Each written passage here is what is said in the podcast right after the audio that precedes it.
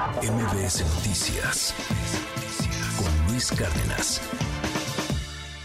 Ya les adelantaba tempranito que hoy estaría con nosotros en esta cabina Adrián Díaz, porque hay que hablar de los gastos. Hay quienes de verdad ya exprimieron el último centavo, Adrián, del aguinaldo. Eh, todavía estamos este, eh, esperando y que llegue la, cena de fin de año. Viene también eh, Día de Reyes y híjole, danos, danos tips, ayúdanos, porque muchos sí de plano la estamos sufriendo ya. Pero ¿eh? si se gastaron todo, mi querida Shay, no por nada, mi querido Luis Cárdenas me dice el Grinch de las finanzas, imagínate. Ya sé, pero mira, la verdad creo que sí hay eh, cuestiones que muchos amigos seguramente están eh, previendo, ¿no? De aquí creo que el siguiente paso es la cena de fin de año. Sí, ¿Cómo hacer el gasto más eficiente? Fíjate que por lo menos en la en, en todo este asunto de, de, las fiestas de fin de año, eh, yo creo, desde mi muy particular punto de vista, la, la cena de Año Nuevo tiene más riesgo que la de Navidad porque es más fiesta, es menos familiar. Es decir, te, te, vas con los amigos, ¿no? Te vas con el compadre, te vuelves a reunir con la familia, pero ya no es esta celebración de familia, de un poquito el tema religioso, ¿no? Con, con, muchas personas que siguen al pie de la letra lo del niño Dios y todo este asunto. Aquí ya es celebrar una nueva, eh, este, eh, un, un nuevo año, ¿no? Celebrar una nueva etapa, empezar algo nuevo, ya es como más fiesta. Y ojo, corres el riesgo de gastar un poquito más. ¿Por qué? Hay cena. Si ya no hay regalos, sí todavía hay esta eh, creencia de hacer los famosos rituales, ¿no? En donde Ah, mucha sí, gente, mucha gente gasta hasta lo que no tiene con los rituales. O sea, Ah, esto ajá. es una realidad. ¿No? Hay gente que gasta hasta 35-40% de su salario quincenal En serio. en ¿no? rituales. Y es cuando justamente las personas que se dedican Ah.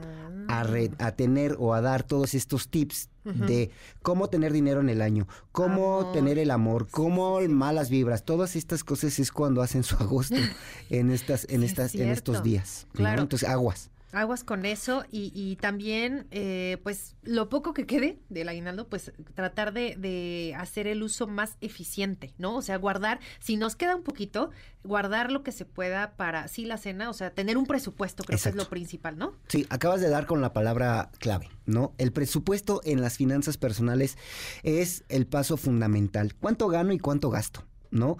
O cuánto me queda y cuánto estoy dispuesto a seguir gastando justamente con esto poquito que me sobró, ojo, me sobró de lo de 24 y 25 de diciembre, ¿no? Entonces, a ver, Nunca es tarde, mi querida Sheila, nunca es tarde para todas las personas que nos están escuchando en estos momentos y que nos están viendo, nunca es tarde para empezar a ahorrar. Si ya tienes una post cruda financiera porque no le hiciste caso al Grinch de las finanzas y te gastaste la mayor parte de tu aguinaldo o de tu caja de ahorro o de la tanda que te dio la comadre, no te preocupes, aunque sea 100, 150, 200 pesos, lo que te permita en estos momentos tu economía, apártalos ya. O sea, déjalos como parte de tu ahorro fundamental. Y a partir de la próxima quincena, que prácticamente ya es el 2024, Shay, Sí. empieza a tener ese ahorro formal constante, es decir, estos 100, 150 pesitos que quizá en el 2023 te sobraron por haber despilfarrado o malgastado el dinero, ya lo vas a hacer constante durante el 2024 y verás que poco a poco conforme van pasando las quincenas vas haciendo el hábito del ahorro. Y es importante, Shay, que la gente se concientice de que no puedes tener 12 hábitos o 12, más bien, no puedes tener 12 propósitos navideños, ¿no? Ah, con las uvas. con las uvas, ¿no? Oh, Porque la gente empieza a atragantarse con las uvas, Sí, sí. piensa que no va a tener estos 12, estos 12 deseos o, o 12 objetivos y ni los piensa y todo. Con que te pongas tres son suficientes. Uno financiero, ahorro, inversión, pagar deudas, el que le quieras poner dependiendo tu situación. Dos, de salud, ¿no? Vete a hacer un check-up, La vacuna. vete a vacunar, ¿no? O revísate esa muela que tanta lata te está dando durante todo el año. Es decir, ubícate en la realidad y dedícale a la salud un pequeño porcentaje de tu economía porque siempre es importante tener la salud. Y el tercero que también es sumamente importante, búscate algo que te haga mejorar como persona profesionalmente hablando. Estos tres, eh, digamos, propósitos de año nuevo, creo que sí los puedes eh, trabajar. Y no te vayas con estos propósitos de ahora sí me voy a hacer el ejercicio y voy a comprar eh, la, la, membresía a 12 meses sin intereses del gimnasio. Nada más vas a ir tres meses, no te engañes. Sí, es cierto. ¿No? Entonces, de verdad, ponte propósitos que realmente te muevan, que realmente te motiven, que realmente hagan de ti una mejor persona durante el 2024. En materia financiera es muy fácil. Ahorra, paga deudas, paga la tarjeta de crédito, haz presupuestos, invita a tus hijos a ahorrar. Métete esos propósitos en la mente y aplícalos. Y, tener metas, como bien dices, alcanzables, ¿no? O sea, tampoco eh, tratar de trazarnos esa meta de este año voy a ahorrar no sé, una cantidad que, no es real, ¿no? y, que no lo vas a alcanzar, ¿no? Como dices, empezar de a poquito creo que es la, la mejor clave para generar creo yo, la, el principio, la disciplina. Claro. ¿No? De, de, estarlo haciendo cada quincena, porque si no lo haces así, pues lo vas a perder a, los dos, tres meses y vas a llegar otra vez a diciembre con esta misma carga, ¿no? De, de deudas, de, de, problemas con tarjetas, etcétera. Entonces, e, estos consejos que nos das me parecen muy, muy prácticos y, y también, y antes de despedirnos rapidísimo, eh, también ya viene Día de Reyes. Ya viene Día de Reyes. Hay que, hay que recordar que los papás para todas las personas que nos están escuchando, los papás se reúnen con Melchor, Gaspar y Baltasar previo a que lleguen los regalos al árbol de Navidad y en ese sentido, ojo, hay que ser muy claros los papás con los, con los hijos.